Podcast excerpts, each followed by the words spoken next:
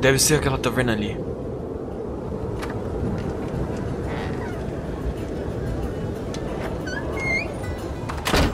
Boas-vindas ao Coruja Embriagada. Opa! Tá frio lá fora. O que vai ser? Acho que só uma sopa por enquanto. Coração caloroso e sopa quente. Na verdade, eu vim me encontrar com alguém. Oh, oh você e suas histórias. Fala galera, tudo bem com vocês? Eu sou o Jean, você está mais uma vez no canal Diário TCG e hoje nós vamos para mais uma Coruja Embriagada. E eu tenho o prazer de receber um dos manos que eu mais gosto da comunidade, um dos caras aí com certeza tem mais carisma, personalidade, não foge da raia, se precisar farpar ele vai farpar, se precisar buchitar as cartas ele vai buchitar, mano.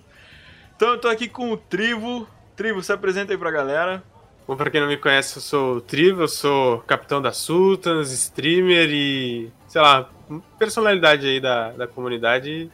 Tamo aí pra dar essa, essa entrevista super legal e, cara, muito, muito feliz de estar aqui. Da hora, mano, da hora. Eu tô muito feliz que você aceitou o convite também. Então, como você sabe, estamos aqui numa taverna, estamos em Freyord, vi que você trouxe a blusa, é bom porque tá gelado lá fora. Eu te dúvida. pergunto, qual é a, a bebida do Trivo, mano? O que, que você curte beber? Não precisa ser alcoólico, tá? Tranquilo, você falar um Tá. cafezinho, eu tô no café aqui agora. Cara, eu, eu curto muito, muito cappuccino, velho. É, tipo, Oh, coisa que eu mais curto tomar. Tipo, claro que tem um pouco de chocolate, mas curto o mais forte possível, sabe? Então, Tô ligado. mas eu curto. Curto um cafezão, assim, é a minha bebida favorita hoje. Porque eu não tomo, tomo refri, essas coisas, eu não sou de beber muito, não. Então eu curto bastante café. Mano, ano passado eu fiz uma cagada que foi a seguinte. Tô de bobeira, né, mano? Pandemia, tô em casa. Aí meu irmão tem um. Meu irmão trabalha numa TV daqui de, da minha cidade, né? E aí ele Uhum. faz um programazinho de culinária, faz umas paradas diferentes. E aí ele fez um cappuccino cremoso que você faz em casa, guarda no freezer ali. Quando você quer servir, você só tira, bota uma aguinha quente, tá ligado? E Uhum. faz ele na hora. Eu falei, não, tranquilo, mano. Eu vou fazer isso aí que eu curti. Que ele fez e me deu uma caneca, tá ligado? Eu falei, "Pff, uma caneca, mano? Que isso? E aí eu vi lá, tinha que comprar um café, um, um café em... diferente lá e tal. Comprei um saco do café lá. E aí eu olhei, mano, e acho que, tipo, leite condensado, uma parada assim na- no bagulho. Tinha que bater, fazer um cremezão. Bati. Irmão, aquele bagulho rendeu que não acabou nunca mais. Caralho, mano, meu Deus. velho. E eu Assim acho que que eu é bom. tomei, por um, eu tomei por uns dois meses, mano. Só que o bagulho deve ter me dado uns 4 quilos, tá ligado? Caralho, velho, que porra é essa? Um absurdo, mano. Depois, se Meu você Deus. quiser. Pô, passa a receita receita aí, velho. Você é louco. Mas você tem que pegar leve, mano, que o bagulho é, é pesado, é gordo o bagulho. Mas, então da hora, café é massa mesmo e é bom que já deixa a cabeça ali concentrada na hora que a gente vai jogar. Sem dúvida. E aí, mano, eu pergunto uma coisa pra você então. Como que você chegou até o lore? Se ele é o seu primeiro card game ou se você chegou aqui através de algum outro jogo da Riot, como que foi pra você? Cara, a minha história com a Riot é, é, tipo assim. Eu jogo card games desde meus 11 anos, que eu comecei a, a jogar com- jogando Yu-Gi-Oh! Que eu, tipo, curti o desenho e tal. Aí eu falei, meu pai, meu pai, eu vou. Tinha uma loja aqui, o senhor me leva, e meu pai me levou. E aí eu ia lá os sábados, era bem legal. Aí joguei dois anos de Yu-Gi-Oh! indo lá os sábados, às vezes ia umas duas, três vezes no mês, eu curtia, comprei as cartas lá, encomendava, pedia de presente. E, mas, tipo, desde já já tinha noção de ah, o que é um deck competitivo, de torneio de, de, de loja, assim. Aí depois de uns dois anos de jogando Yu-Gi-Oh! eu, cara, aqui na loja, tipo, tem mais gente jogando Magic do que gente jogando Yu-Gi-Oh! Então acho que se eu quiser buscar alguma, uns desafios maiores, assim, eu vou, vou pro Magic. E, cara, o Magic é, tipo, um card game incrível, é, é uma das minhas paixões, tipo, ah, se não tivéssemos na pandemia, eu com certeza tentaria dar um jeito de conciliar aí na loja daqui da minha cidade e jogar Magic com certa frequência, que eu gosto muito do jogo, já gastei muito em Magic. E eu curto card games, é um dos meus estilos de jogos favoritos, mas quando eu tava no segundo ano do ensino médio, eu conheci o LoL. E aí, cara, me atirei de cabeça, eu era bem ruim no jogo, era tipo bronze quando eu comecei, só que eu fui grindando, grindando até que eu peguei tipo diamante alto, assim, um elo, tipo, no mínimo decente. E eu curtia muito o universo do LoL. E aí, tanto que quando saiu o beta aberto do lore, eu não quis jogar, porque eu sei que eu gosto muito de card games, e eu tava tentando ah, buscar alguma coisa no, no LoL, sabe? Uhum. Então. Mas acabou que não deu muito certo isso, e aí depois de uns meses o time que eu tava meio que se desfez, era aqueles times que tava treinando pro circuito, sabe? Tava Sei. tentando buscar mestre e tal. E acabou que não deu muito certo, mas foi uma experiência de vida bacana, a- aprendi a lidar com pessoas e tal. E aí, no que começou a entrar dentro da pandemia, eu, cara, vou jogar um pouquinho de lore aqui. Um amigo meu que jogava Magic falou: ah, vamos jogar um pouquinho desse jogo. A gente, que ele é, ele é bem firmeza, produz conteúdo de Magic, inclusive. E a gente jogou um pouco. eu, Cara, esse jogo é bacana, vou, vou ver se eu busco algumas coisas. E aí comecei, comecei já jogando torneio, era tipo o ouro do jogo. E. Tipo, quando teve o beta aberto, não, não, não falei dessa parte, mas eu joguei tipo uns três dias assim. Só que eu falei, não, vou parar de jogar pra não jogar isso aqui, senão eu vou viciar nisso. Aham. Aí foi aí que É. nasceu a história do ícone de prata, sabe? Que eu uso até hoje. Eu peguei prata no beta. Então, Justo. eu curto muito esse ícone. Esses dias eu tava jogando com alguém, mano, e eu, eu tô no, no mestre atualmente, né? Lá embaixo, Uhum. afundadão, mas tamo ali, né? E tinha um maluco usando o ícone do ferro, mano. Falei, pô, o maluco é brabo aqui, mano. Cara, inclusive o Kazuichi, que é um jogador que pegou o top 32, ele tá ferro, tipo, ele tá no. tá com o ícone de ferro, sabe? Mas ele pegou o Messi essa season. Ah, e, e é mais ou menos isso, cara. Aí eu comecei a jogar o jogo, já me me botei de cabeça no torneio, procurei a comunidade.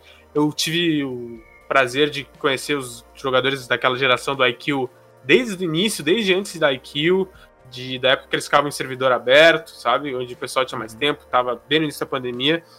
E, cara, eu, eu tive muita oportunidade de aprender com eles sobre o jogo. Tipo, desde aquela época eu era muito fã do, do Black Boss, muito fã mesmo, eu era fanboyzão do Black Boss, do Ian Nogueira, que hoje é meu colega de equipe. E eu aprendi muito com esses caras, esses caras são, são incríveis. Da hora, mano, da hora. E aí, pra você, então você já tava buscando uma, uma carreira competitiva no, no LoL, né? Quando você Uhum. veio pra cá, até eu não sei, eu já acabo repetindo isso em algumas entrevistas, você assistiu as outras, acho que você provavelmente já ouviu. Eu gerenciei uma loja de card game aqui na, na minha cidade, no interior de São Paulo. E, cara, eu via muito a galera de Magic, né? Então, tinha muita galera do Yu-Gi-Oh!, Pokémon e tal. E era, a gente tinha muita noção de que a galera que jogava Yu-Gi-Oh!, Pokémon, ah, não tô falando que são infantis, enfim. Mas a galera, quando ia pegando uma- alguma idade ou querendo buscar algum outro tipo de, de experiência, acabava migrando pro Magic. O Magic sempre foi uma comunidade muito forte aqui também. Mas o. a- a- o que eu percebia muito da comunidade de Magic é que a galera era sempre muito competitiva, tá ligado? E aí quando eu vejo alguém que veio pro lore e que já era do Magic, é muito comum o caminho do cara buscar o, o trajeto competitivo. E você também veio do LoL e já tentava uma, uma, uma carreira lá. Como que foi pra você quando você veio pra cá e pensou, pô, não só quero jogar o lore que você falou aí, eu sei que card game, card game pra quem gosta, pra quem já experimentou um, é, vira uma paixão, você eh, gosta de um novo jogo muito rápido também. E quando você veio pra cá, qual que foi esse gatilho que você falou, pô, não só quero jogar essa parada, como eu quero jogar e ter uma carreira nessa parada? Cara, a minha, a minha parada é que eu sou um cara muito competitivo. Tipo, eu sou um cara que quer sempre ganhar, quer sempre ah, buscar estar entre os melhores. Tipo, tanto que no LoL era muito ruim e eu fui até ser no mínimo decente. E fui até onde deu, mas eu não tinha talento pra coisa. Tem até casos, tipo, sei lá, fui jogar TFT com o pessoal do time, cara. Eu era muito ruim no jogo. Eu falei, cara, eu não vou jogar esse jogo porque eu sou muito ruim. E se eu quiser jogar ele, eu vou ter que tryhardar e eu vou gastar meu tempo que eu tô com- jogando lore, sabe? Ah, eu já entrei jogando mais torneio do que ladder. Eu não, nunca me importei muito com a ranqueada. Tanto que eu peguei prata no beta e aí ainda fui cadenciando, assim, jogava de vez em quando, quando não tinha torneio, até pegar o meu primeiro mestre na temporada de Sentina, que foi quando comecei a jogar o jogo mesmo. E é uma coisa muito do, do Vitor, sabe? Não, tipo, o Vitor é acima do tribo, sabe? O Vitor é um cara muito competitivo. Então, eu. Sei lá, tipo, se eu tô num jogo, eu já tô tipo assim, cara, tô na HS, quero no mínimo pegar a lenda, vou jogar uns torneios de Battlefy. Eu joguei um pouco de HS também, tipo, nesses intermédios. Tipo, na época que eu tava muito vagabundeando na- nas aulas aí, jogava no celular, sabe? Uhum. Então. Eu não sei, cara, tipo. Falar em competir é quase a mesma coisa que falar em jogar pra mim, sabe? Pra mim, é uma coisa tá ligada à outra. Sendo bem Uhum. sincero. É, isso acontece bastante, né, mano? Você falou de HS, né? Já vou entrar um pouquinho. Joguei HS durante um bom tempo. Produzi conteúdo pra HS também, escrevi uns artigos e tal. E o. Mas é um jogo que eu sinto que a galera do Magic, quando experimenta ele, parece que não, não bate, tá ligado? E o. Até falei isso pro, pro Ditch, que eu acho que é, é, é um card game muito bom, muito divertido, mas ele é muito feito pro casual e muito para ser assistido. É muito um show você ver o, o HS. Quem tá assistindo fica tipo, mano, pode acontecer qualquer coisa a qualquer momento, tá ligado? Exato. Isso é muito legal de se assistir, mas não é legal para quem tá jogando, porque você sente que não premia a sua consistência, tá ligado? E. Aí passa, passo para você então. Você sentiu isso com o HS? Você sentiu que, tipo. Rola muito esforço, mas você ainda pode ser punido por um RNG que é padrão aqui do jogo? É, essa é a parada, cara. Tipo, eu joguei Magic e já tinha um certo RNG que eu já ficava brabo, que é o lance dos terrenos, que é tipo Aham. assim, vai ter certo, vai ter um percentual dos jogos que tu vai perder porque tu não vai conseguir jogar, porque tu não vai ter tuas, teus terrenos básicos, tu não vai conseguir fazer o mínimo que é jogar o jogo. A parada do HS, que eu já, cur- eu já curti um pouco de não ter o lance dos terrenos, mas o jogo, o jogo é horrível. O jogo, tipo, pra quem gosta de competir, o jogo é desgracento, cara. É, ele não, não faz sentido nenhum, ele é muito.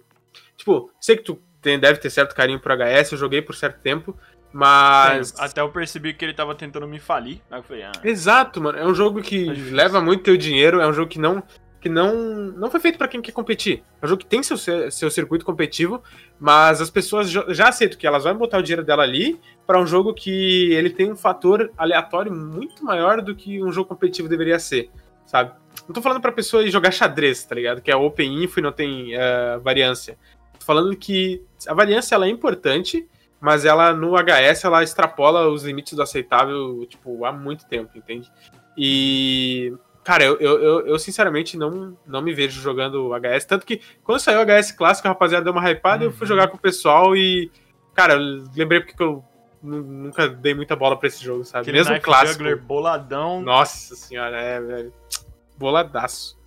Mano, e aí eu pergunto uma coisa pra você. Também pra quem veio do Magic, a gente hoje é uma parada que eu acho que pro pessoal do competitivo é muito importante, é muito buscado, que é material artigo escrito, né? Material escrito que tem muito pra Magic e pra pra lore tá começando, né? A gente tem o Runeterra CCG que faz bastante, tem o Escola Runeterra aqui do Vitão que também produz bastante conteúdo. E pra quem fala inglês também fica mais acessível, tem mais conteúdo. E o que, que você acha? Você sente faltas desse tipo de conteúdo pra cá, pro lore? O que, que você vê? Cara, sendo bem honesto, eu não sinto falta de conteúdo em artigo, porque, querendo ou não, sou um pouco privilegiado de conteúdo de lore. Porque, por exemplo, se o Random Set escreve um artigo, eu tenho a capacidade de ir lá e conversar com ele pessoalmente, falar, cara, o que, que tu achou disso aqui? Ah, nessa lista aqui, o que, que tu prefere? Eu, eu sou membro da Sultans, então. ah, sei lá, cara, eu tô ali com o Ian Nogueira, com o Fini, com o Defense War, com o Real Kick, com o Hexamite, que são jogadores assim que pra, se eu quiser saber um pouco mais sobre lista X, alguém vai saber, alguém vai ter praticado muito. E, mas eu sinto que falta para a comunidade no que diz respeito a, a dar um, uma iluminada nesse aspecto para as pessoas que querem entrar para o competitivo. Isso sim eu sinto que poderia ter mais. Eu já escrevi alguns artigos em conjunto com os meus companheiros, na época que a Sultans tinha essa conjunto de artigos com o site do Vitão, inclusive. Mas, para ser bem honesto, eu fico feliz de jogadores, por exemplo, o Fini, o Random Set, o Agigas, que eles vão lá e eles produzem. Principalmente o Fini, que é um tipo de conteúdo para brasileiro, sabe? É um conteúdo em português que tá lá para quem não entende inglês. E sei lá, é triste isso, mas acaba que quem não sabe inglês não tem acesso a todos os, os escopos dos conteúdos. Mesmo se vai traduzir, não é a mesma coisa, entende? Não, não, tem como, não tem como dizer que é a mesma coisa. Eu acho que é um conteúdo que tem muita importância e acho que eu prefiro ler um artigo do que ver um vídeo, para ser sincero, sei lá, de um guia de deck, ou um meta snapshot, ou qualquer, ou esse tipo de coisa, sabe? Eu acho que a mídia escrita, ela profissionaliza e ela deixa muito mais sucintas as informações, sabe? Sim, você consegue consumir numa velocidade até mais alta, né? Sim, sem dúvida. Geralmente, geralmente para quem eu produzo conteúdo em vídeo, dou umas dicas, mas a gente, quem faz conteúdo em vídeo, eu acho que muitas vezes tá fazendo um conteúdo muito mais de entrada, né, mano? Sem tá dúvida. fazendo pra aquela galera que tá ali por volta do platina, diamante, tá num elo baixo ali do mestre. E aí eu acho que ah, essas informações ficam um pouco mais pro material escrito ou dentro dos times, né? Ah, mandar uma pergunta agora que eu pensei do nada, que assim, vamos lá. Mano, a- essa aqui é um pouco, um pouco farpante até. O- eu vejo vem. muito que o. O Joko e alguns outros, algumas outras pessoas que produzem conteúdo pra LoL sempre falavam que a informação para as pessoas melhorarem no LoL ficava muito represada. E você que já jogou o LoL competitivo, igual o pessoal farpava muito a INTZ, que a INTZ tinha muita informação de macro game, só que essas informações não circulavam no- entre os outros times e quem dirá na Leather, né? Sim. E aí, pro pessoal ir buscar informação em, em, em inglês ou buscar em outro servidor é, é muito difícil e aí a gente acabava ficando com aquela situação que sempre vira uma desculpa, vira uma, uma muleta de fomos mal no Mundial, fomos mal no MSI porque o cara da, da Leather não sabe controlar uma wave, não sabe fazer um freeze, não sabe fazer um fast push, um slow push.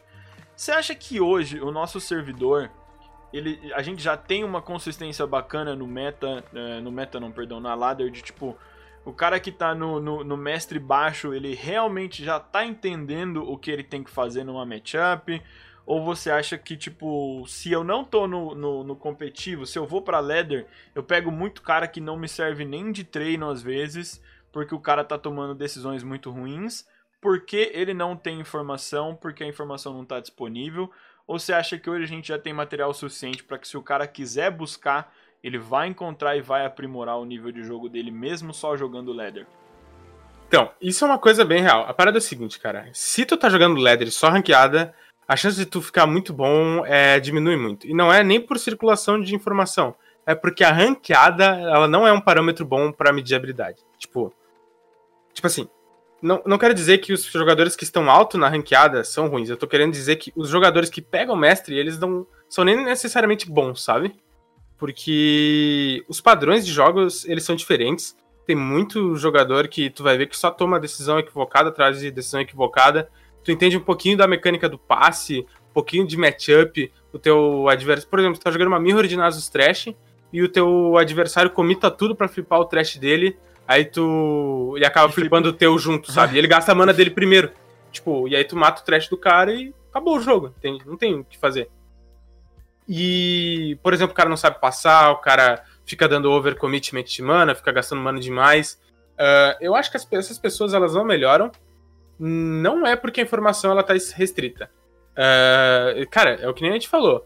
Existem artigos, principalmente pra comunidade gringa, e aí fica a parada do inglês que eu falei da última resposta. Se tu sabe inglês, tu tem acesso a tudo que tu precisa. Tem acesso a, tipo, artigo, meta snapshot, tem as strings em inglês que são. As strings são mais recorrentes, pode ver o BBG WhatsApp jogar. patrocina eu, patrocino o, o tribo aqui, Wizard, É. quem for, manda aí que nós, nós manda. E tipo. É, e, e sendo bem sincero, isso me ajuda muito. Porque eu, eu estudei inglês por sete anos e hoje o meu inglês é muito bom, sabe? E, cara, isso é muito importante. Isso é uma coisa muito importante. Porque, por exemplo, se tu não tem acesso aos jogadores alta ladder, tu tem que buscar de alguma forma um pouco dessas informações. Eu acho que se tu jogar torneio com mais frequência, tipo, se tu jogar metade de torneio e metade de ladder, tu, tu vai ver que o, tu- o teu aprendizado em torneio é muito maior, entende? Tipo, o formato de torneio, ele te premia muito mais a- por ser um bom jogador e entender como o jogo funciona. Porque tu aprende mais sobre lista, tu entende sobre banimento, tu consegue jogar vendo a lista do cara, o que vai te ensinar padrões importantes de respeito, de blefe, de leitura de mão, de vários aspectos que formam um bom jogador, entende? Então. Você deixa de ser o cara que ele sabe tocar violão bem, pra ser o cara que sabe compor uma música pra ser tocada nesse violão, assim, né? É, exato, exato. Então, então, cara, eu acho que quem não melhora é porque, sendo bem honesto, não quer, velho. Porque tem que buscar as coisas, mano. As coisas não vão cair do céu, sabe? Tipo. E a gente, a gente tá falando de você que tem tempo e que quer melhorar, mano. é, não de exato. você que é um cara sem tempo ou um casual que joga o basicão e chegou no mestre, tá ligado? Exato, tipo, cara, se tu não tem tempo, mas tu tem vontade, tu vai se esforçar, mas isso pode acabar estragando tua rotina, estragando tua, teu dia a dia, e talvez nem vale a pena, entende? Mas se tu consegue tempo pra buscar o que tu quer, tu não melhora porque tu. Não sei, tu tá errando no processo, entende? Uhum. Então. E, e até conversar com os jogadores bem estabelecidos do cenário. Tipo, cara, se tu for mandar um DM pro Ian Nogueira e pedir ajuda pra alguma coisa, ou mandar pra mim, ou pra qualquer jogador de nível alto, pro Dit, pro Fini, pra sei lá, N jogadores, Lazy Guga, outras, lives, né, mano? sabe? É, exato. Tipo, cara, a- pra melhorar, ainda mais agora que o jogo tá, tipo, recém completou um ano, tudo é possível ainda, cara. Tipo, se tu quer, é, é só tu ir atrás da informação. Aqui não tem, não tem panela, não tem segurar conhecimento de matchup, conhecimento de banimento. Não, cara, ninguém faz isso, sabe? Aqui não, não que eu saiba. Uhum. É, é um problema que a, a gente. A comunidade reclamava. A comunidade competitiva em si reclamava muito do LoL, né? Uhum. E eu já acho que. Pra card game, eu vejo que é um pouco diferente. Ah, nunca vi, assim, nem em outras comunidades de card game alguém represando informação. Joguei aqui mais pra gente debater essa, essa parada. E aí, e também, galera, é, é o seguinte: se você quer ser um jogador profissional, se você quer ser um competidor, a ladder ela é um, um, um processo ali, mas ela não é o final da, da, da sua corrida, né, mano? Porque no final das contas, se você quer ser campeão mundial, é num formato de torneio. Então, onde você vai aprender o formato de torneio é no torneio, não é na ladder, tá ligado? Exato. Tipo, a Ladder não vai te pagar, tá ligado? É, exato. E aí eu, eu pergunto pra você, né? Então, estamos falando de competitivo. é, você disse então já que é capitão da Sultans. ah, depois eu deixo todas as informações da Sultans também aqui embaixo, tudo certinho. Mano, e como que é o, o- o- Você pode até falar o processo de como foi entrar pra Sultans. E qual é a diferença que hoje ter um time, jogar num time, ser o capitão de um time. A gente pode até falar um pouquinho sobre como é ser um capitão de um time de lore hoje. Mas qual a diferença que faz para sua gameplay ter os seus colegas, fazer parte de um time totalmente focado para melhorar no jogo? Cara, eu vou pegar desde o, desde o início, que tem algumas perguntas dentro dessa pergunta, então vamos lá do começo. Cara, eu entrei na Sultans na época que os times estavam sendo feitos. Ah, teve todo um evento da IQ, que é o primeiro grande time, que era, que era tipo, sob uma bandeira americana, mas era composto, a divisão brasileira, ela era composta por seis jogadores brasileiros que são tipo, a geração milagrosa, que é o pessoal que já ia bem em Dory, em Jam Fest, nos torneios grandes de comunidade, que pagavam muito bem pra época, sabe? Tipo, tu jogava um torneio e tu ganhava 100 dólares no final de semana, sabe? Jogando um torneio. E que, tipo, pô, 500 reais jogando o jogo. Não tinha sazonal, não tinha mundial, a ladder não valia nada, o sistema era horrível. O jogo já era incrível, entendeu? Essa é a parada. Então, teve esse processo. Aí teve a- o início da TDU, e logo após isso começou a surgir muito time. Surgiu a Raze, surgiu a Winx, surgiu a Sultas. A Sultas é um time criado pelo Redstone, que era, já era um streamer que produz conteúdo casual. E, cara, ele chamou eu, chamou o Guleitão, que acabou saindo do time por problemas pessoais, o Defensor e o Shark Key. E aí, quando ele me chamou, eu já falei assim, cara, eh, eu tenho o nome X aqui e essa rapaziada aqui é boa, é firmeza. Aí ele puxou o Kagemaru, o Goblin, então, que, que eram caras que eu já conhecia antes, daquele, da- desde aquela época, que eles colavam já com a gente naquele servidor que tinha o Ian, o 4LW, o Sudracon, que na época o Sudracon era, sem dúvida alguma, o melhor jogador brasileiro que mais representava o Brasil lá se, fora. Se quem tá ouvindo aqui não, não conhece esse nome, é uma galera pesada, rapaziada. É, um Não pessoal pouca coisa, absurdo. absurdo, absurdo, absurdo. E aí começou o time. E, tipo, aí teve um torneio que é falido já, o BR Legends. E aí tinha que escrever o capitão e o Red me botou de capitão. E ali que ficou, entende? Uhum. E apesar de eu ser um dos mais novos do time, tipo, o Defense War tem 17, o Ryuk tem 18 eu tenho 19 anos. E, e mesmo assim eu, eu sinto que eu puxo certa responsabilidade para com o time. Eu sempre, às vezes, a gente fica. Pessoal, por exemplo, sazonal, o pessoal desanima quando não acaba conseguindo o top 32, que é uma coisa que todo mundo trabalhou muito para conseguir. Aí eu sempre tô lá para apoiar na, na semifinal da LBR, na, na final, durante os playoffs, sempre. Ainda mais esses momentos em conjunto, sabe? Que são muito importantes. Eu sempre tô lá pro pessoal. A gente sempre se apoia, sempre dá aquele discurso pré-vestiário, assim, no- durante, no vestiário, né? Todas as aspas do mundo. Na concentração. Então é. Cara, é uma experiência única.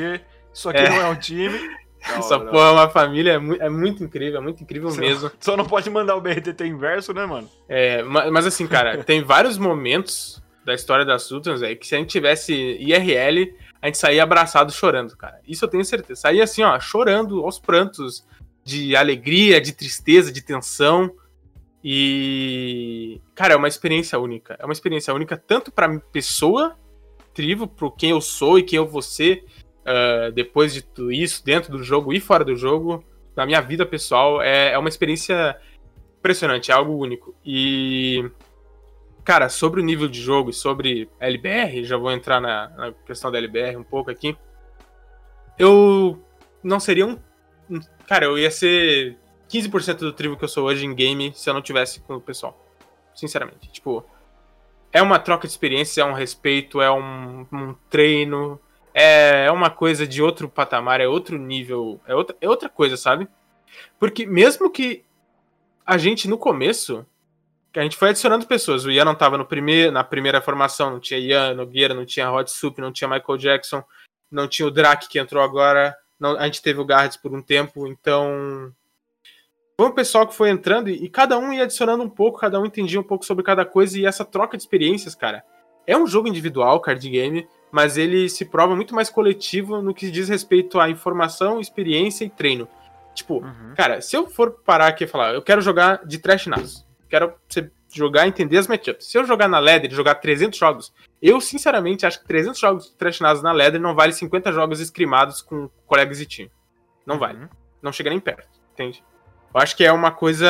É uma coisa que é um nível acima, porque tem uma conversa, tem um diálogo, tem a lógica, tem os dados. A gente tem o Thiago Stet, que é, é o. Absurdo, ele. O cara é um monstro. O cara é incrível. Ele faz as planilhas. Ele, o Red, Stroen e o Kagemaru, que aposentou, agora ele é da Steph. É, eles são caras incríveis. Tipo, tanto, tanto estatisticamente falando, tanto como pessoas e tanto como. O, pra moral do time impacta muito, sabe?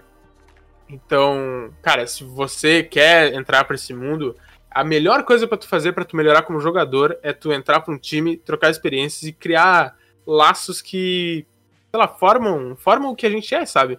Porque, cara, a gente fica o dia inteiro aqui produzindo conteúdo ou treinando coisa e tem que valer a pena. No final tem que valer a pena, sabe? E, uhum. Ac cara, acima do dinheiro é é um sentimento de amor pelo jogo e de compaixão pelos outros. Tipo, o Fini, cara, o cara largou a faculdade, largou, largou tudo para jogar do jogo. Ele ama o jogo, ele quer viver do jogo, uhum. sabe? E é uma pessoa que eu quero levar pro resto da minha vida, por exemplo. Ele, o Ian, todo mundo do time, entende? Sim. Então é, é, é, incrível. É uma, é uma experiência, assim, ó, absurda. É a melhor coisa que eu já fiz na minha vida foi entrar na Suta, sem dúvida. É aquela parada, né, mano, de, de todo atleta, da gente quando ganha grana, mano, claro que é muito bom. Não só bom no sentido, tipo, de prazeroso, mas é importante, a gente tem que se manter, principalmente você que é um cara jovem. É, se você quiser até falar um pouco, família é, é, fogo, às vezes, às vezes a gente vai ter integrante que apoia, às vezes tem gente que é um pouco mais difícil de entender. Uh, a gente tá o dia inteiro dentro do quarto e aí, porra, como que vai sair dinheiro daí, dentro do seu quarto, tá ligado? Exato. Mas esporte é uma, é uma paixão, né, mano? Não é à toa que, tá aí há séculos, né? Desde a. A gente pode falar que, enfim, ser clichê de falar de Olimpíadas. Mas não, realmente não é só dinheiro, né, mano? Existe uma satisfação pessoal muito grande que vai além disso. É realmente uma, uma parada aí. Eu vi que você falou de. de. de animal pessoal e tal. Você é novo, eu não sei se você teve experiências esportivas no no ensino médio e tal, no, na escola. Que você tem 19 anos e dois já são de pandemia, né, mano? Puxado. É, Deus, né? E aí, eu dou aula dos meus 20, 28 agora, é mais tranquilo assim. E, tipo, quando eu era do colégio, eu joguei basquete, apesar de um metro e alguns centímetros apenas. e eu tinha muito essa, essa posição de capitão, né, mano? Eu tenho a total percepção de que eu não era o melhor chutador de três, eu não tinha a melhor infiltração. Eu, eu era armador e eu não era nem eu não era nem melhor que o meu reserva na armação, tá ligado? Uhum. Mas eu era muito um, um, coração do time. Enquanto eu não, não, não tivesse eu mesmo é, confortável com o jogo, com o que a gente ia fazer, eu sentia que o time ficava um pouco ansioso também, tá ligado? E quando eu deslanchava no jogo, o time voava, tá ligado? Sim. E eu sinto que pra, pra esportes não deixa de, de ter isso, né, mano? Pra quem vê LOL, enfim. É, é, muito aquilo, tipo, quando a gente tem um cara igual o BRTT, igual o Takeshi, né, mano? Que a gente sabe que são caras que vão puxar a responsabilidade para eles e tal, e vão botar o time numa página de estarem confortáveis, de estarem confiantes.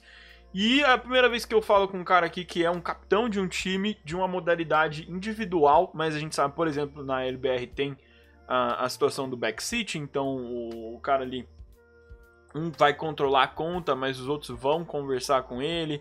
Às vezes eles podem chegar numa decisão em consenso. Uh, como que é ser um capitão para um time de, de lore hoje? Cara, é, é tipo, é uma experiência bem única, porque tu falou de, de momentos prévios assim. Uh, cara, eu, eu, meu ensino médio foi, foi meio desgraçado, assim, eu não, eu não, eu não, não foi uma época muito boa da minha vida, sendo bem sincero. Mas eu sempre pra fui uma pessoa. não é mesmo, né? É, é, eu sempre fui uma pessoa bem. Tipo assim, cara, eu, eu acho que as coisas têm que ser bem resolvidas, sabe? E tu tem que uhum. fazer por onde pra, pra fazer tudo da forma mais correta possível. Então eu.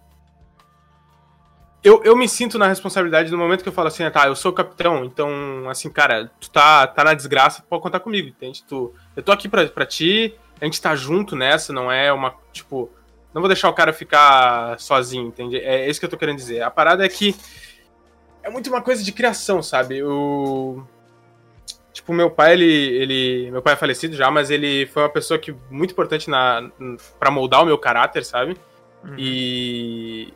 Cara, é, é pique BRTT, assim, cara. Tu não pode de, deixar pros outros. A pessoa tá ali, cara, tá contigo, tá, tá o dia inteiro contigo. O cara tá o uhum. dia inteiro comigo, sabe? E ele. E o pessoal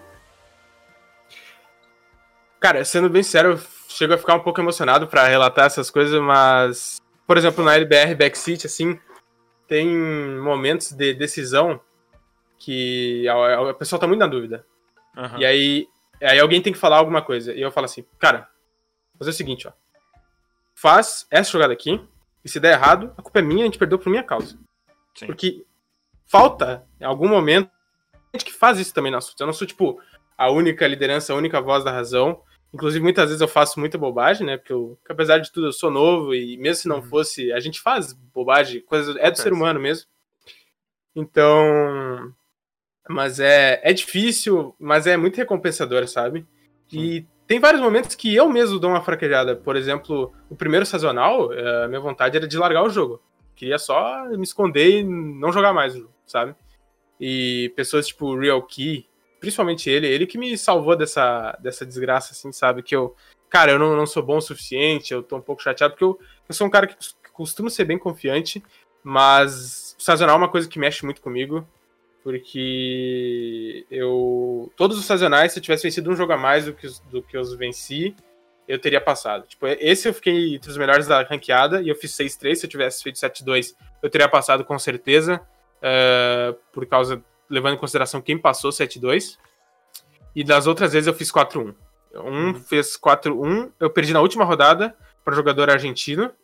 E a outra eu perdi na terceira rodada para o meu colega Ian Nogueira e a gente tinha feito a preparação inteira junto. Tipo, eu e ele, uhum. a gente fechou as listas juntos, eu dei algumas ideias de metacall, ele deu outras.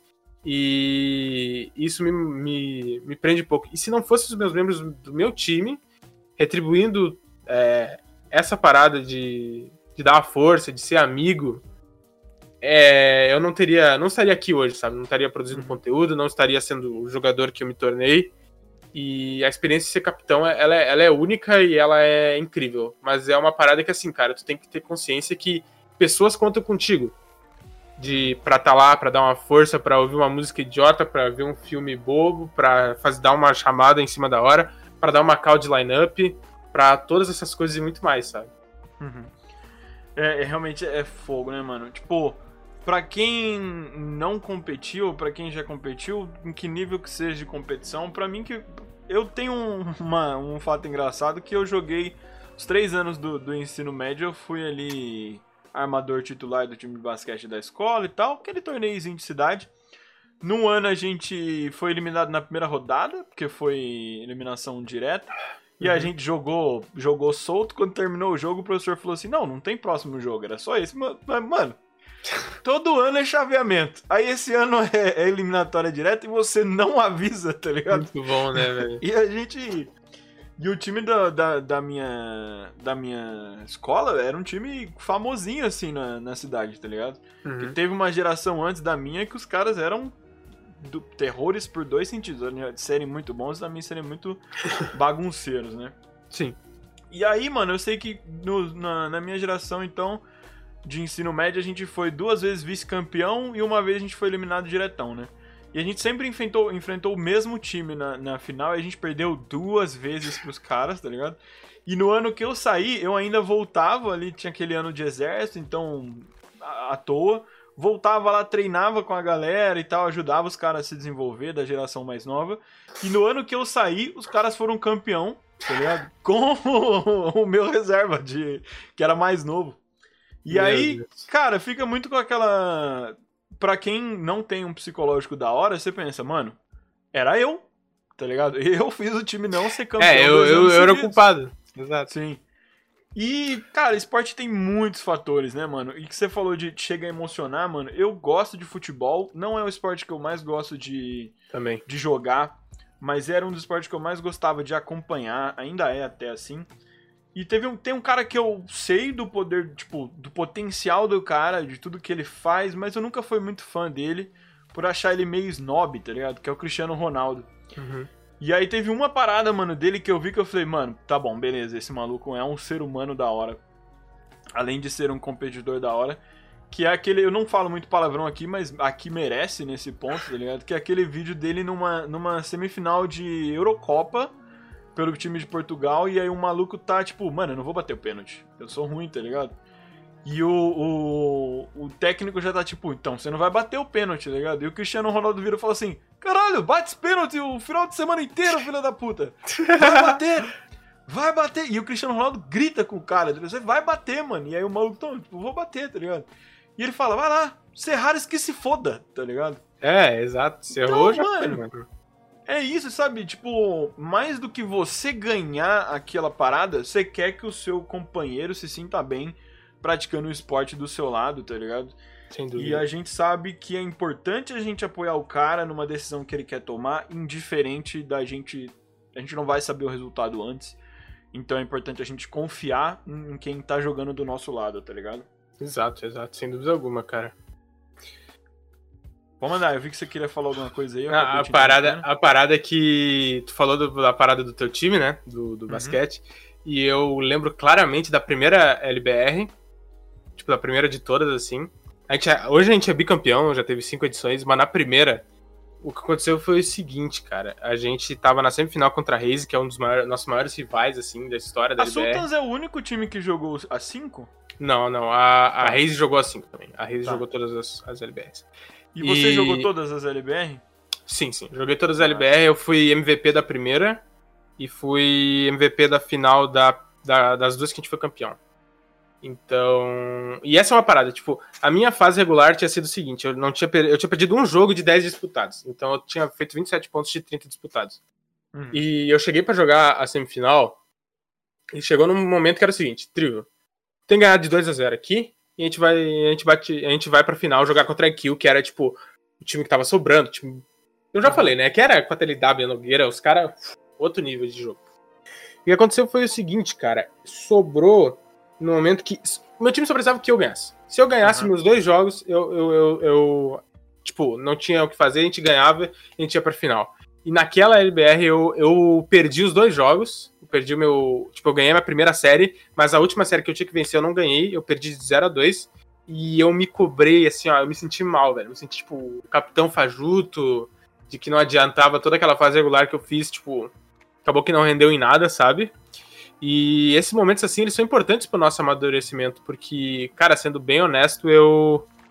Eu. Eu fico muito feliz que eu tenha conseguido dar a volta por cima, sabe? De Uhum. Cara, hoje a gente ganhou duas edições seguidas, a gente é o único bicampeão e a gente tá com reforços, tá, tá com tudo pra buscar o tricampeonato. E, e, inclusive, uma coisa interessante, que a gente jogou quatro finais seguidas, depois dessa aí, que a gente, a gente perdeu na semi. A gente jogou todas as finais, tirando a primeira edição. E a gente perdeu duas finais seguidas, uma pra Kobe e outra pra Hydra. A Hydra que também se tornou um dos nossos maiores rivais.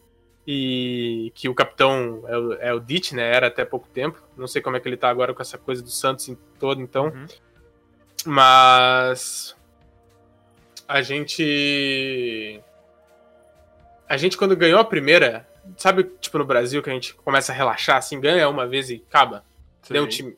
Aí eu falei assim, pessoal, aqui ó, a gente acabou de ganhar, deu tipo meia hora assim, a gente comemorando o pessoal, aqui ó, vou falar pra vocês. Agora não é a hora de parar. Agora é a hora da gente vencer. Se a gente mostrar que não é não é uma vez se ganha LBR, tá tudo bem e dane-se, sabe?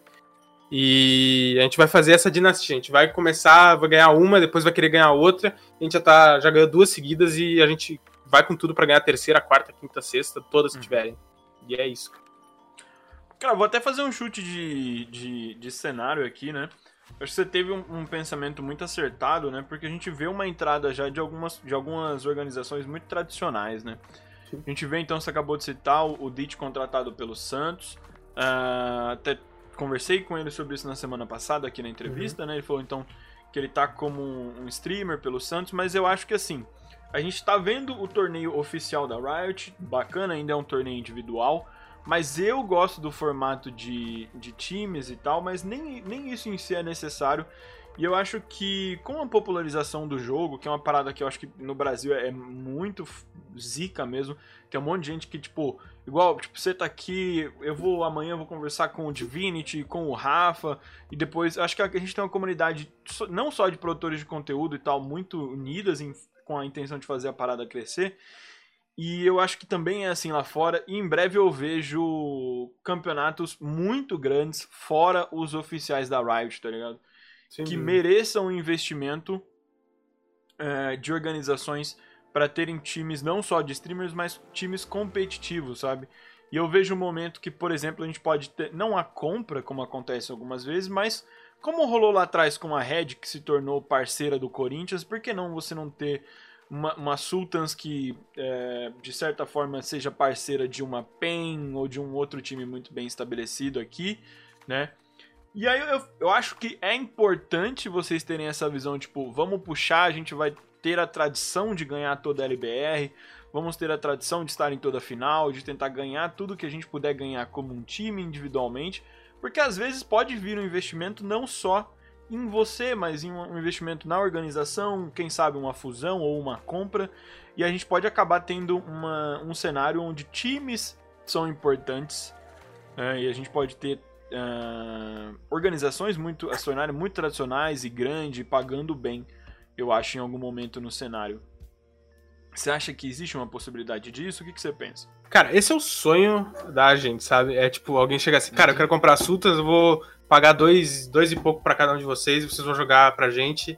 Vai ter um cenário novo, cheio de torneios individuais em time, e esse é o sonho, sabe? Isso é tudo que a gente quer. A parada é que isso é um pouco complexo, eu acho muito difícil que isso aconteça, sendo bem né, honesto, infelizmente.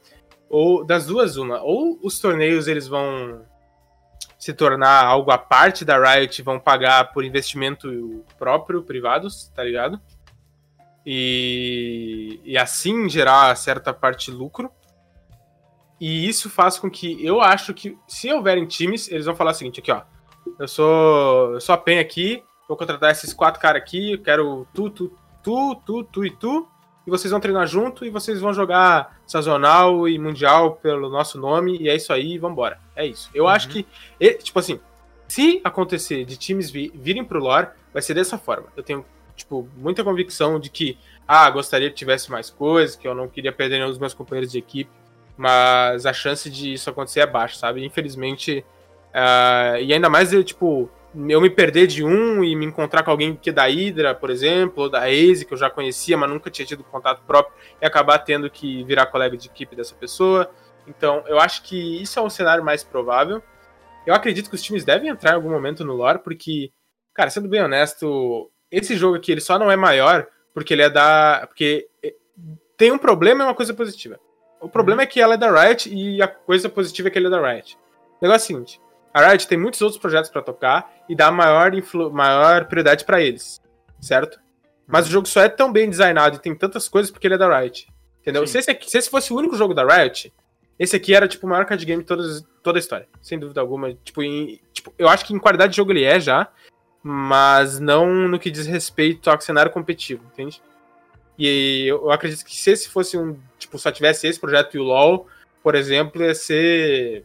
Tipo, de dimensões megalomaníacas e tal. Só que infelizmente não é, entende? Mas. Eu acredito muito no jogo, acho que os times vão chegar em algum momento, vir pra cá, contratarem jogadores e. pegarem esses caras pra representar e botaram o nome, sei lá, uh, PEN, Trivo, uh, INTZ e Nogueira, essas coisas assim, sabe? E Hum. falar, ah, jogador X aqui, vice-campeão sazonal, ele tá sob a bandeira da NTZ. Esse tipo de coisa, eu acho que sim. Mas juntar um time e a pegar assunto e falar, agora é STS e NTZ, muito difícil. Eu acredito que seja muito difícil.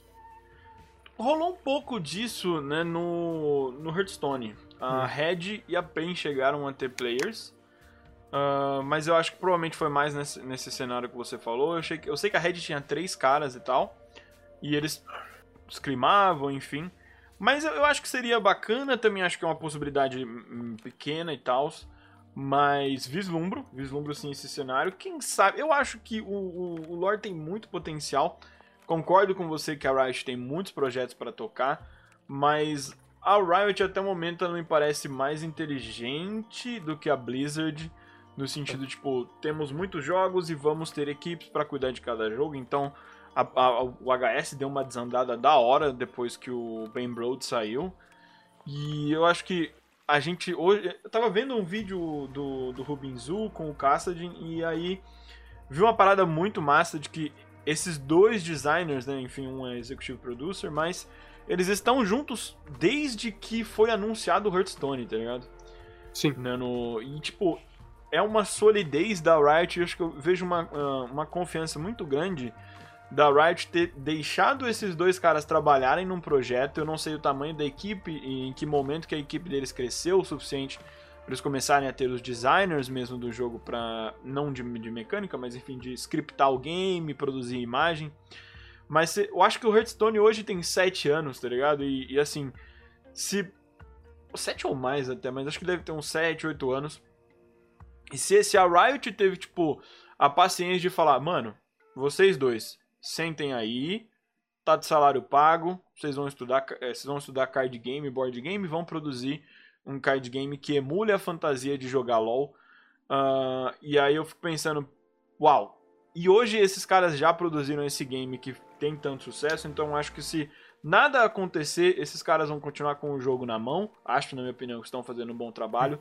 Ah, o trabalho de marketing do lore é- era a maior crítica que eu poderia fazer nele lá, no, lá atrás. Eu acho que tinha um problema de comunicação com o jogo, eh, do jogo com a comunidade. Eu acho que isso foi resolvido muito, eles aprenderam muito e também veio mais a especificação. Hoje a gente conhece a monja, conhece o bis, a comunidade consegue conhecer quem tá cuidando dela.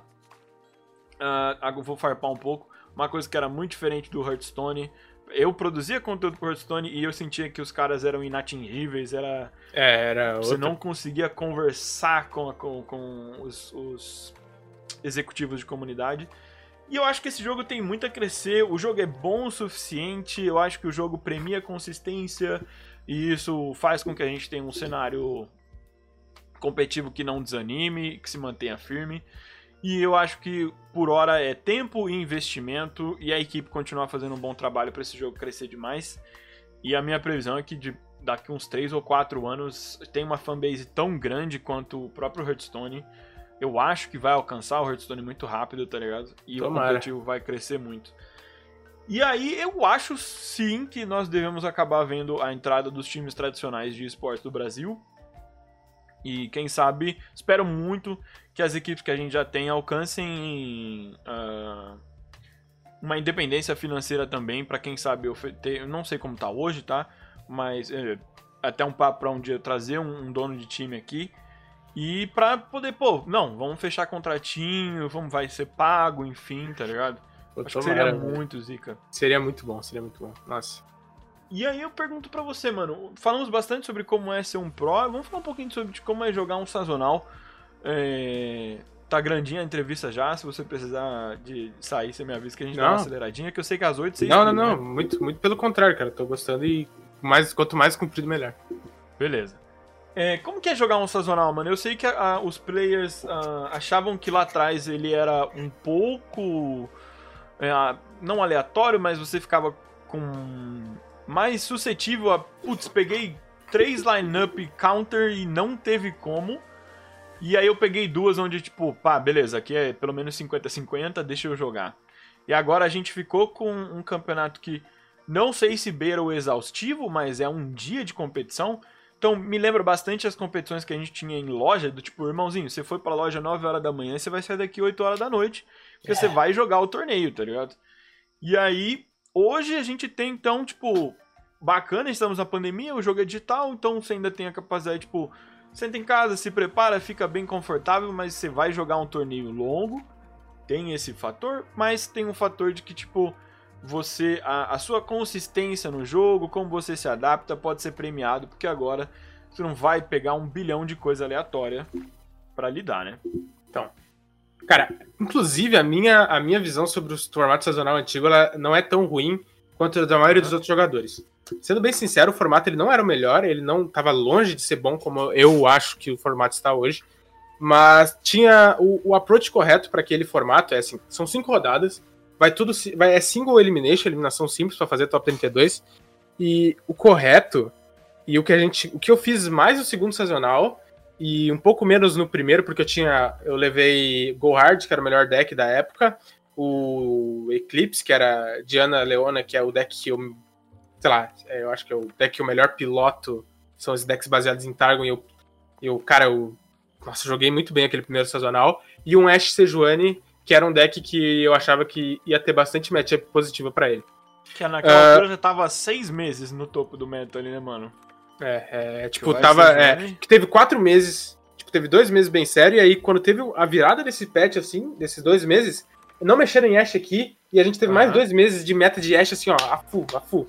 E... Eu já cobri ali, eu lembro da galera reclamando no, no Facebook. Tipo, Então, mano, chega mas de essa é uma parada, essa é uma parada. É incrível como, sei lá, quando tu tem Aphelios, quando tu tem TLC, quando tu tem Fistech, quando tem Gohard, tu percebe que o Ash, o Mad Ash era lindo, maravilhoso e não tinha problema nenhum, sabe? É, mas o que eu tava querendo dizer é que nesse sazonal, que é o primeiro, eu fui com essa lineup e eu perdi um jogo. Se tivesse, tipo. Eu cheguei numa, no- na quinta rodada, uma MD3, tava 1 a 1 e eu perdi um- a última partida.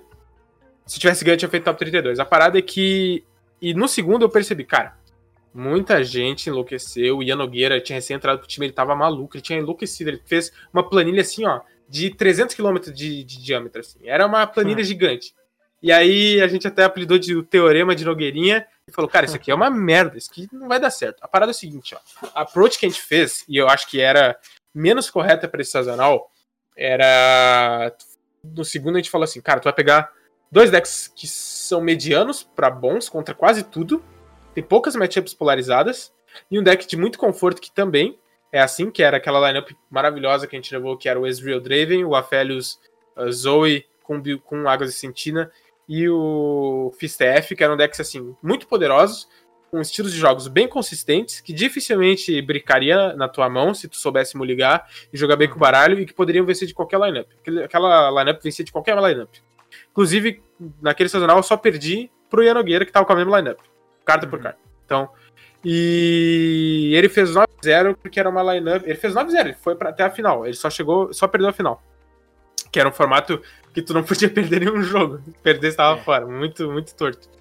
E ali eu acho. E ali já tinha muito mais jogadores conhecidos e jogadores que já estavam estabelecidos no cenário por ranqueada, por outros torneios. E isso prova que o pessoal tinha entendido melhor o formato. Aquele formato era de não polarização, de matchups, uh, matchup table bem equalizada, de bastante 50, 52% a favor, 48% a contra, Hum. coisas um pouquinho para cá, um pouquinho para lá, mas sempre matches possíveis de serem vencidas. E nesse sazonal teve um problema maior com isso. Por quê?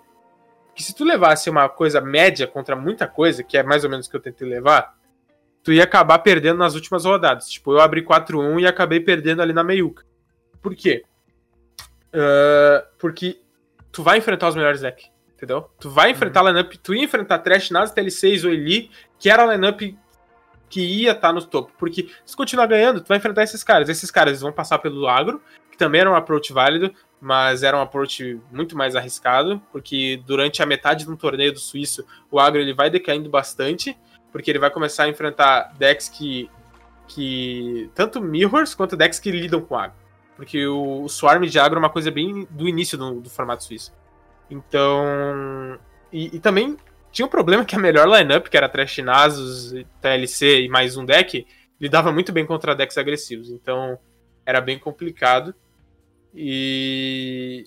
são duas coisas importantes nesse sazonal novo: a meta call e a preparação pra durar um dia inteiro jogando, sabe?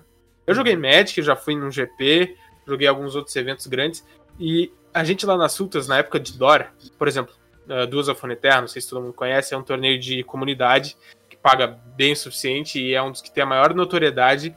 Ele só não é maior que o Fight Night, acredito eu, dos torneios de comunidades individuais, Uhum. porque o Fight Night tem toda a grife, tem o fato de ser invitational e tal, é um evento. O Dora é o torneio aberto mais valorizado. E pessoal nas Sultans, a gente costuma fazer eu, Real Key, Defense, às vezes o Goblin já fez algumas vezes. A gente fala assim, cara, aqui ó, o Dora da Europa começa às 5 da manhã. 4 e meia a gente tá todo mundo aqui e a gente vai jogar o da Europa e das Américas e vai parar de jogar meia-noite. Sabe? E. já teve muitas vezes, tipo, Real Key já topou o Dora América e o Dora EU na mesma final de semana. Foda. Então. E eu, tipo, eu, eu já era mais, um pouco mais tonto, assim, que eu normalmente eu topava da Europa e falava, não, vou dormir, dane-se. Dane-se essa É mais porcaria. brabo, né, mano? Tem que, você É. tem que segurar a misplay de cansaço já, né, mano? É E... nem Mas uma é, misplay técnica mais, às vezes. é, e essa é a parada, tipo, eu e o Key Defense, a gente costuma fazer isso muito. Só que a gente, eu tenho 19, o Real Key 18 e o Defense 17, sabe? O cara pega Aham. um café, toma energético e vambora. E eu tava bem preparado pra esse sazonal. Tipo, eu, eu, eu os- cometi alguns erros, ah, briquei um pouco em alguns jogos, mas eu não gosto de atribuir a sorte a quase nada, mesmo sendo um card game, porque se eu ficar atribuindo o erro à sorte, a tomei high roll, a day low roll, eu não vou melhorar como jogador e isso não vai me levar a lugar nenhum, só vai me ajudar a mentir pra mim mesmo, sabe? A gente deixa E- passar erro, né, mano? E eu acho que esse não foi um dos fatores. O fator foi, tipo, metacal, eu não me preparei bem, eu devia ter levado Trandolize, devia ter treinado Trandolize, eu não, eu não quis levar porque não é um estilo de deck que eu gosto, eu aprendi, tipo, cara, porra de estilo de deck, cara, Uhum. por que que eu não fiquei treinando três semanas antes pra jogar de TLC, sabe? Eu fui muito bobo de não ter feito isso, e eu acho que esse formato sazonal é perfeito. Eu acho que ele se aproxima mais a GP, coisa, ele tá muito bom. Talvez não perfeito, porque nada é perfeito, mas ele tá muito bom. Uhum. Eu, eu, eu, sinceramente acho que ele premia jogadores consistentes, jogadores que sabem jogar um suíço bem jogado. E top é top, cara. Top tem que ser eliminação simples. Se tu vai fazer um top 32 de eliminação dupla, já teve várias vezes indoor isso. A gente começava o bagulho às 8 da manhã e ia parar às 6 da tarde. Uhum. Assim não funciona. Mas tá muito legal, eu gosto do sazonal e apesar de eu ter ficado um pouco de ressaca do sazonal domingo, né? Porque bate aquela depressão, aquela dor na alma, meu Deus, o que fazendo com a minha vida? Ah, eu já tô bem melhor, eu vou continuar treinando, tem outros torneios aí, esse final, essa semana que vem tem outro, grande, que vai ser o Invitational do Thiago Stat, que ele tá organizando. Então, só bora, cara, não tem, não tem, não tem pra ninguém, tem que sempre buscar consistência e aprender com os erros, cara. Errar é humano, mas aprend- não aprender com os erros é burrice. Certo. E aí a gente já entra no, no- na sequência, né? Que é o sistema de classificação pro Mundial. Gosto, eu particularmente gosto de como ficou o sistema. Eu acho que é um sistema que permite que você chegue de diversas maneiras. Vai premiar o cara consistente na ladder também, isso é importante. Ah, de certa forma também ele abrange quem. Putz, eu consegui fazer as minhas contendas, foi o que deu pra jogar. Eu joguei um, um sazonal, fui bem em um e beleza, deu pra chegar, deu pra tentar uma vaga. E aí eu pergunto pra você, eh, você acha que tá bom esse sistema? O que, que você acha do sistema? E depois a gente pode falar um pouco sobre o hype que você tem aí já pro torneio mundial. Cara, eu acho que o sistema para classificar pro Mundial ele é super justo, ele faz todo sentido. Ele dá o dobro de premiação para quem. dobro de recompensa para quem se importa mais sazonal. Eu acho que faz sentido. Tanto top 4 quanto acumular pontos valer. Eu acho que faz sentido ter duas formas de classificação através do sazonal. Tanto que vão ser 20 jogadores de top 4, 20 e poucos jogadores de ranqueada e 20 e poucos por pontuação dos que não estão dentro do top 4. Lembrando que se tem múltiplos jogadores em top 4, por exemplo, o Henrique que pegou top 4 em ambos, a vaga restante não vai para ponto, pra ponto sazonal, ela vai para ranqueada. Então tal, vai ter um jogador a mais que vai provar sua consistência na ranqueada, que vai que vai passar, não um jogador que acumulou pontos através sazonal. Que eu acho também é correto. Fico feliz que o meu companheiro de equipe Ian Nogueira já foi já tá classificado, né? Que ele fez a final contra o Majin Bay da última temporada. Tô feliz que o Fini também, que ele teve vários uh, finishes muito bons. Ele pegou top 4 nesse snapshot. E ele já tinha ido muito bem da outra vez, então dificilmente ele não vá. E ele é um cara que merece, é uma oportunidade de vida única para ele, sem dúvida alguma. E eu tô bem empolgado, eu acho que isso coroa muito bem e, e dá valor a quem se importou com o jogo esse tempo todo. Só que tem uma coisa que eu acho bem engraçada, que não, não tem tanto a ver, mas eu vou falar aqui, que eu acho que é o espaço adequado para falar. Eu acho que as, pré, as eliminatórias pré-mundial, que vai ser um top 16 mundial, vai ter 60 e poucos jogando pelas seis vagas que as Américas se receberam, cinco vagas que a Europa recebeu, e os dois servidores da, da Ásia, cada um dos servidores ganha cinco vagas apenas. Eu acho que o, o pré-eliminatório das Américas vai ser mais competitivo que o Mundial, inclusive. Eu acho que vai ter um nível de jogo maior do que o próprio Mundial. Porque eu acho que a Europa não, mas os, os servidores asiáticos eles estão num nível bem abaixo do, do que a Europa e as Américas já mostraram. E eu tô mais empolgado para ver as eliminatórias do que qualquer outra coisa, sendo bem sincero. Vai ser um, um embate muito massa, né, mano? Pra quem não, não vem muito de card game, não sabe, né, mano? Diferente do. Tô falando muito do LoL aqui, porque estamos embaixo do guarda-chuva da Riot, no final das contas. Mas. Pra quem acompanha só o competitivo de LoL, pensa, puto, o brasileiro é muito ruim de, de esportes. E quando a gente. Considerando aqui o card game de mesa, até um esporte pra gente fazer essa analogia, quando a gente vem pro card game é diferente, né, mano?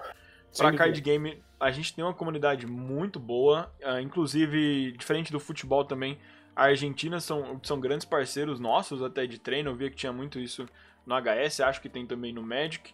Temos, já tivemos diversos campeões uh, mundiais de Pokémon, acho que a gente não teve na categoria principal, na Masters, mas a gente já teve na, nas categorias menores. E a gente tem um campeão, não sei se é o atual ainda, mas a gente tem um campeão É. de Magic, né? É, o PV ainda é o campeão atual de Magic, ele ganhou a, que é, o o Mundial de Magic é sempre no fim do ano.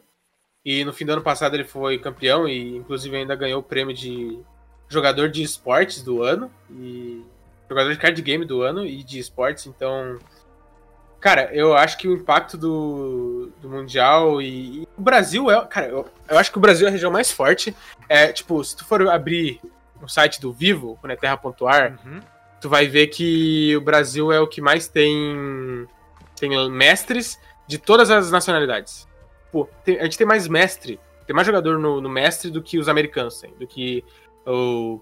Cara, tipo, tu vai ver a Argentina, eles têm, tipo, 26 mestres, a gente tem 130 mestres. Inclusive, se você tá no mestre e não conhece o site do Vivo, entra lá e aumenta a estatística, faz o seu, o seu check-in, coloca que é Isso, BR. coloca tua Twitch, teu Twitter, coloca que tu é brasileiro. Cara, a gente tem 220 mestres no Brasil. Uhum. Tipo, e a Argentina tem 26, sabe? E os Estados Unidos tem cento e poucos. E, Sim. e a gente, cara, o maior jogador de história do Magic é brasileiro, sabe? O card game é sempre uma coisa que tá muito no. Eu não sei porquê, mas a gente gosta, a gente é bom nisso, a gente se dedica. Acho que raciocínio lógico tem muito a ver com, com o que a gente aprende.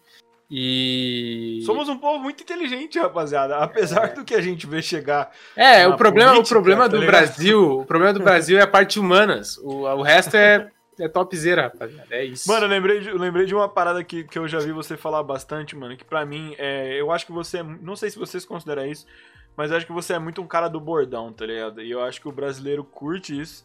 E uma das bordão. frases mais da hora que eu já vi você falar e repetir algumas vezes, e fale mais vezes, mano, faça meme, faça o que tiver que fazer em cima disso. É... Não sei se a frase é originalmente sua, mas o problema do cenário. É matemática básica? Exato. Exato. Não é minha, mas eu falo bastante e, e é muito real, velho. O problema do brasileiro é a matemática básica, cara. Tipo, muitas vezes a gente tá lá na play da LBR assim, ah, é, tomamos letal. Não, peraí, não tomamos não, velho. Relaxa. Falta um de dano. Eu, que? Como assim? muito bom, E velho. é, e é fogo, né, mano? Porque se você acha que você tá tomando letal ali, você para, você olha e seu adversário fica tipo, você tá tomando letal, É. Não, então. mas fica essa é a parada. Essa é a parada, velho. Por, por isso que a gente já tomou no lore, velho. Tem o olho do oráculo, velho. Faz a matemática. Aham. Ele faz a matemática por você. Ele corrige o problema do brasileiro, brasileiro. Vai Exato, além, né, é. mano? O blefe a gente Boa. já tem e já era. sabe? Jogador de truco, né? Sim, demais, mano. Pô, eu, eu já fui campeão de truco aqui, de uns bagulhozinhos aqui, assim, de, de bairro, mano. Mas eu, Eu era do. Eu sou do, do, do show. Jogando truco, eu sou da gritaria. Do, Isso, tem que jogar Joga. assim, mano. Joga as coisas na piscina, tá ligado? Nossa. Se levanta e grita no ouvido do cara. Nossa, é loucura. Irmão, 2019, cha- aquelas chacrinhas de trampo, tava trabalhando numa imobiliária. Irmão, joguei contra um cara de óculos. Mas eu, arremessei a mesa, tirei o óculos dele, botei o óculos, saí andando. Tava. Nossa, Caraca, velho, que loucura, mano. Mas é, é, é foda mesmo. E aí, eu pergunto. Eu acho que fica. É válido a gente perguntar. Eu vou fazer uma pergunta aqui que eu vou, vou, vou começar aqui. Se a Riot virar, virar pra você e falar assim, Trivo, tá tranquilão, você foi campeão mundial, skins estão chegando no jogo, e você tem que escolher um campeão pra receber uma skin sua dentro do game, e aí você vai ter um card back e vai rolar a sua assinatura no card back. Tudo Qual isso, campeão. É, mano, é, assim, é o mínimo que eu quero, tá cara. ligado? Muito campeão. O cara ganhou Worlds, né? É, Porra. porra. Se o, não, você faz o Mundial do LoL, os caras tem. Cada um tem a Skin, sua assinatura. assinado, é. tudo bonito. É, tá certo, tá, tá, tá correto, tá correto. É isso aí. Eu acho que tem que ter. Eu acho que seria muito hype, tá ligado? Muito, muito Ah, hype, mano. Imagina o brasileiro e fala assim, mano, vou jogar aqui com a. Qual que é o seu campeão? Jarvan, né? O seu- É, eu era main, era- main Jarvan no LoL. No LoL era main Aham. Jarvan. E- Aqui não sei do, do lore quem que seria o seu campeão favorito. O Aphelios, provável? Hum, Não porque o Félix morreu, né, coitado. É, o... Tipo, eu tinha 30, 30k de maestria com o Félix, eu acho que.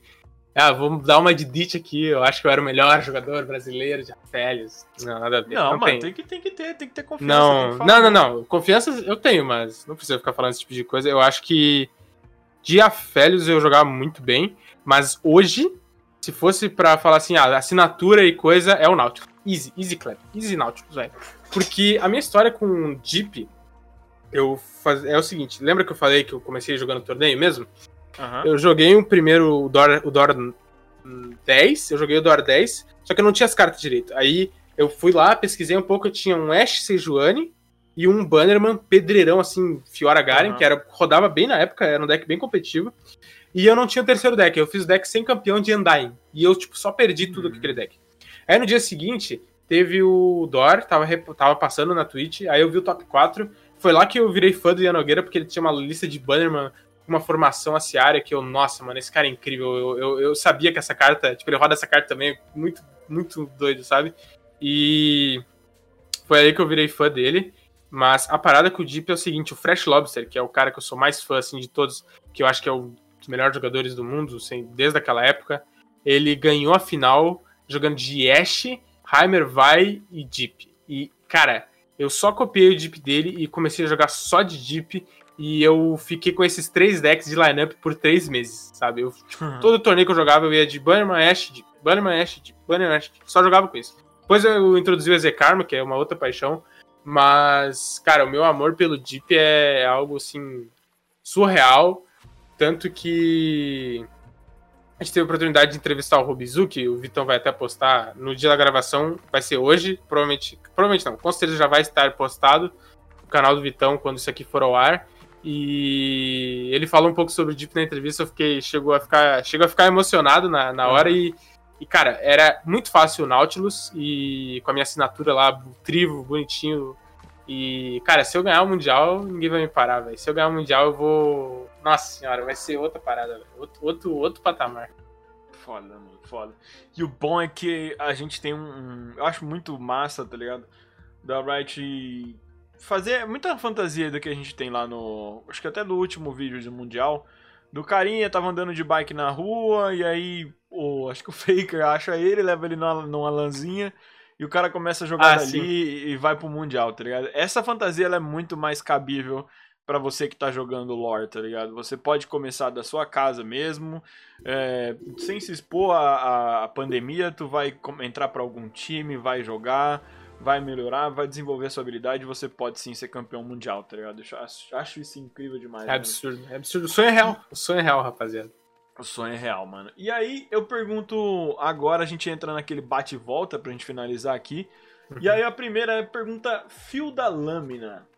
Qual é o deck que quando o Trivo tá usando no torneio, os adversários já sabem que eles vão ter que redobrar a atenção? Porque não é só o Trivo, não é só um deck, é a combinação dos dois e aí fica mais bolado. Cara, eu vou começar com a menção honrosa, que é o. Qualquer deck de Targon, que o pessoal me chama de Targon Abusers, quem já viu minha live sabe. E eu, sinceramente, jogo de Targon desde que saiu. Toda. Tipo, se não tem Targon na lineup, não costuma ser eu, costumo jogar muito com esse deck de Invoke, isso é uma menção rosa. Mas quando eu levo Deep, eu normalmente não jogo de Deep. Tipo, as pessoas sempre banem e eu não consigo jogar. De. Muitas vezes é ban de respeito. E quando eu jogo, normalmente eu ganho. E é um deck que eu sou muito apaixonado e o pessoal sabe que o Trivão de Deep é, é outra parada, cara. Às vezes, tipo, eu lembro em LBR, assim, de eu falar, tá, pessoal, aqui tem que comprar tesouro tal. E aí vem tesouro tal, top deck. Assim, ah, pessoal, aqui, nessa arca aqui, se não vier uma vingança na arca, eu vou perder. Vem a vingança, zero mana, de 300 cartas do jogo, Uhum. tá ligado? Não, o deck. é- tipo, a parada do deck é que o deck, eu sou amigo do Nautilus e do Maokai. Então, e Justo. eles são meus amigos. Então, é, a gente não abandona um ao outro. Essa é a parada. E aí tu que veio do Yu-Gi-Oh! o bagulho fica meio coração das cartas ali. É, velho, ali. Dá é vingança na minha mão que a gente ganha isso aqui, bora. Cara, a próxima pergunta então é o combate individual. Um dia eu ainda vou fazer os, os sonzinhos, as vinhetas sonoras disso aqui. Dá pra extrair do game, né? Cara, se você for. Pudesse escolher o cara que você enfrentaria hoje na final do sazonal. Quando eu fiz essas perguntas e setei, não tinha um mundial, então você pode escolher a final do mundial. Uh. Com quem você gostaria de, tipo, mano, é aqui, é- eu estou na final do Mundial e eu estou contra esse cara, então a, a realização final é. Não farpando o outro cara, mas é. A realização final tipo, você sente que você tá ganhando do segundo melhor do mundo, tá ligado? Pra você se tornar o primeiro. É, é, tipo, até tu falar essa parada de segundo melhor do mundo, eu ia falar o Ditch, mas. Então, eu vou mudar. eu vou. Eu acho que o Ian Nogueira, ele é. Pra mim, ele é o melhor jogador do servidor das Américas, sem dúvida alguma. Ele é o cara que eu gostaria de enfrentar por ser amigo e por saber que é a melhor final que pode acontecer entre dois jogadores, tipo, de alto nível. E ele é um cara que eu treino todo dia, que é meu amigo de coração, a gente vê filme ruim junto, assiste, fica conversando bobagem de madrugada e, e ele é um cara absurdo. Tira aquele Ele- Snyder Cut junto? Não, mentira. É, não, não, não, ele viu. Tipo, eu, vi eu não me aguentei, eu vi primeiro. Na hora que saiu, eu já fiquei as quatro horas sentado. Ian já é mais velho, não consegue ficar todo tempo. Não, não, não. Mas, eh, cara, se eu ganhasse do Ian Nogueira na final, ia ser uma realização de um sonho, ia ser todo um arco, um ciclo. Mas nada contra o Ian, muito pelo contrário. e Sim, por muito respeito, sabe? Muito respeito. Aham. Bom, e aí a gente pode até fazer alguma dobradinha, eu falar até de alguns caras que você já tenha citado, que é o fã número um, mano. Quem é o cara que você mais admira da comunidade, do cenário competitivo? Pode ser BR ou pode ser da comunidade internacional. Cara, o cara que eu mais admiro como jogador é, é o Ian. E eu sou mais fã hoje é do Fresh Lovers. Porque apesar de eu ter sido muito fã do Ian, quando a gente se aproxima, vira mais tipo uma coisa. que- tipo, não que diminua o valor do que o cara já fez, entendeu? Mas, Mas sim entra que... aquele não toque o seu ídolo, né? Não, é aquela parada, tipo assim, tu já entende mais, tá ligado? Tu vê a pessoa mais como pessoa do que como entidade cósmica, Tá sabe? ligado? E então eu acho que seria o cara que eu sou fã número um, um cara que sempre quando tá jogando eu paro pra ver é o Fresh Lobster. sem dúvida. Massa, massa. Eu vi, eu vi, vi bastante o nome dele, acho que nos Fight Nights, se não me engano, e sempre vi bastante quando ele tava em live e tal, mas eu realmente não sabia que ele era um cara tão incrível assim. E pelo que você falou aqui, então o cara é realmente É, é absurdo. Ele Sim. é outro nível. da hora. Mano, foi muito bom bater esse papo contigo aqui. Acho que foi o Coruja mais, mais longo até agora. Bateu aqui 1 minuto e 12. Foi um papo muito massa. Acho que quem assistir vai curtir muito. É, você Vai deu muitos insights muito maneiros aqui sobre o que você acha do jogo e como se tornar um pro e como é a vida de um pro. E eu acho que vai ser bem legal pra comunidade, pra quem tá buscando isso aí. Ah, uma hora e pouco, massa, tá grande, mas não é o Snyder Cut, dá pra você sentar e ouvir. Dá pra ver numa, numa ida só. É. Vai estar no Spotify, vai estar no Google Podcast, vai estar em todo canto, então você também pode ouvir aí lavando a louça, tranquilão. Vai deixar de ver o Trivo, esse mano bonito aí, mas pelo menos ouvir você vai ganhar as informações. E aí, mano, abre o espaço então pra você se despedir, dá o seu recado final então pra comunidade. Bom, é, primeiro, valeu pelo convite, cara. Foi muito absurdo. Eu, eu curto muito tá, falar. Eu, eu sou um cara que gosta muito de falar e ter esse espaço aqui é muito bom. Espero que seja bom pra ambos, ambos os dois, como produtores de conteúdo. E espero que eu tenha ajudado quem tem vontade de entrar no jogo, de se tornar jogador profissional, de buscar o seu sonho. Pra quem não sabe, eu faço live, eh, minha Twitch vai estar na descrição, acredito eu, então se Vai. quiser seguir lá. No Twitter também, sigam a Sultans e é tudo nosso, rapaziada. Vamos pra cima. Beleza, pessoal, muito obrigado a você que ouviu. Mais uma vez, muito obrigado ao Tribo por ter aceitado o convite. E tamo junto. Nos vemos aí no próximo vídeo. Muito obrigado e fui!